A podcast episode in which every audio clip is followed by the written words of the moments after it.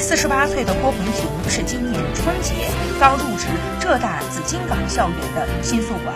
去年九月，他的女儿考入浙大，虽然郭阿姨工作的宿舍楼与女儿的住处相隔不到两百米，但她的生活反而没有像以前一样围着女儿转。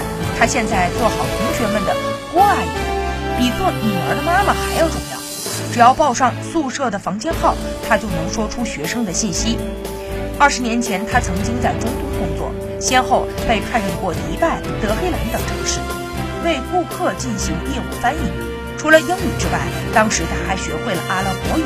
今年四月，他还绘制了一幅全英文板报，学生们经过都会驻足欣赏。还有留学生向郭阿姨竖。